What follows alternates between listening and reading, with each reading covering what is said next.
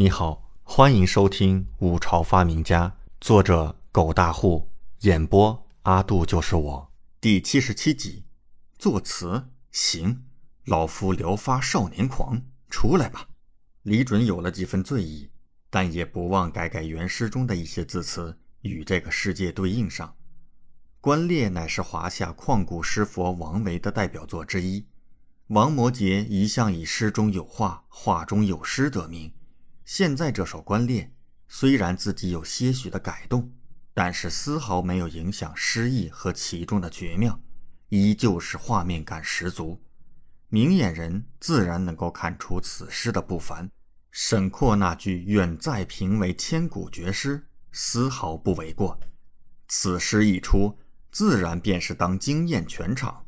但李仲不服气，硬是要出来搅局，让李准再做一首词。来表示他有千古才气，实在是叫人有些想笑。不过李准大笑道：“好五哥，今日本皇子高兴，便让你大开眼界。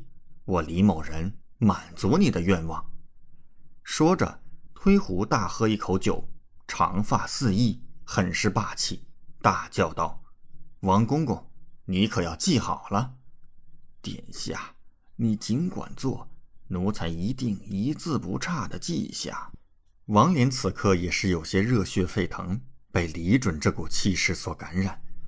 李准目光犀利，大声道：“当年太祖皇帝兵起林州细柳，只因前朝不仁，民不聊生，遂我太祖便揭竿起义，自立为王，伸张天下。今日，本皇子便以太祖揭竿前。”被前朝昏君贬谪林州记，作上一首词，题为《江城子·林州出猎》。五朝太祖皇帝晚年揭竿而起，创立五朝，环道天下的事迹，天下皆知。当年五朝太祖在林州狩猎一事也有所记载。李准此话一出，李正缓缓点头，确有其事，但他倒要看看。李准会怎么填这首词？众人都看向李准，神色有些紧张，特别是王嫣然和赵菲儿，暗暗地捏了一把汗。就是李文君也暗暗地为他担着心。如果李准这一首词能够做好，必定是歌颂太祖千秋功业的名词，定然会为史官所记。如若不然，可会有让太祖蒙羞之嫌，后果难料。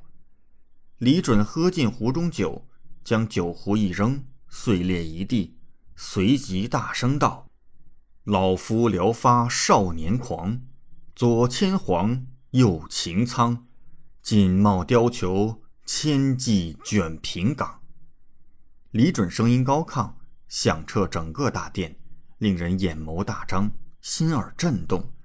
众人听着李准浑厚的嗓音，大气磅礴的词句。登时便是眼眸瞪大，心神皆惊。尚却还未尽，众人已感受到一股狂傲，仿佛再次看到了当年的五朝太祖，晚年壮志不已、狂霸孤傲的绝世之姿。李准继续道：“为报倾城随太守，亲射虎看孙郎。五朝太祖起义前便是林州太守，孙郎射虎。”这个应该是前朝大将军孙封侯射虎的典故，这是效仿孙郎射虎的意思。太祖用以自比。此刻众人听到此处，眼眸锃亮，仿佛跟随着太祖皇帝出猎，极为壮观、大气旷达，十分符合太祖威武的形象。太祖如此深得人心，受百姓爱戴，所以才能后来成功的推翻前朝暴政。上阙已完，全场皆惊，所有人都死死地盯着李准，一时间竟是鸦雀无声，落针可闻。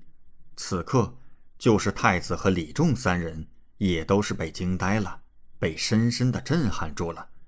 李准大喝一声：“酒来！”王嫣然即刻起身，小跑上去递上一壶酒。李准接过，大口一饮，开始下阙。酒酣胸胆尚开张，鬓微霜又何妨？持节湖东，何日遣元广？李准的语气有些慵懒又萧索，仿佛当年太祖皇帝便是如此。众人看得一阵痴醉。持节湖东，何日遣元广？湖东便是湖东县，前朝太傅被贬谪湖东县。后来，皇帝让一个叫袁广的宫中侍郎持着符节前去赦免他的罪，让他回京官复原职。此处说的是太祖也想被赦免，官复原职，报效朝廷，为国为民。李准太惊人了，一个又一个的典故用上，还原了当年的场景，真叫人大吃一惊。他是如何做到记住这么多前朝事迹，而又完美融入词赋中的？不可思议，不可思议呀！感谢您的收听，请继续收听下一集。